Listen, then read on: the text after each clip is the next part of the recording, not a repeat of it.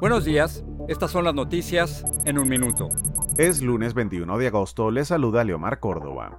La tormenta Hilary se convirtió este lunes en un ciclón posttropical tras dejar unas históricas lluvias en el sur de California y México, donde se reportó al menos un muerto el fin de semana. El sur de California también fue sorprendido el domingo por un terremoto de magnitud 5.1. El presidente Biden tiene previsto viajar hoy a Maui, isla hawaiana devastada por el incendio forestal más mortífero en Estados Unidos en más de 100 años. El presidente quiere ver de cerca los daños causados por el fuego hace más de una semana y evaluar la respuesta del gobierno que algunos residentes consideraron insuficiente en un principio.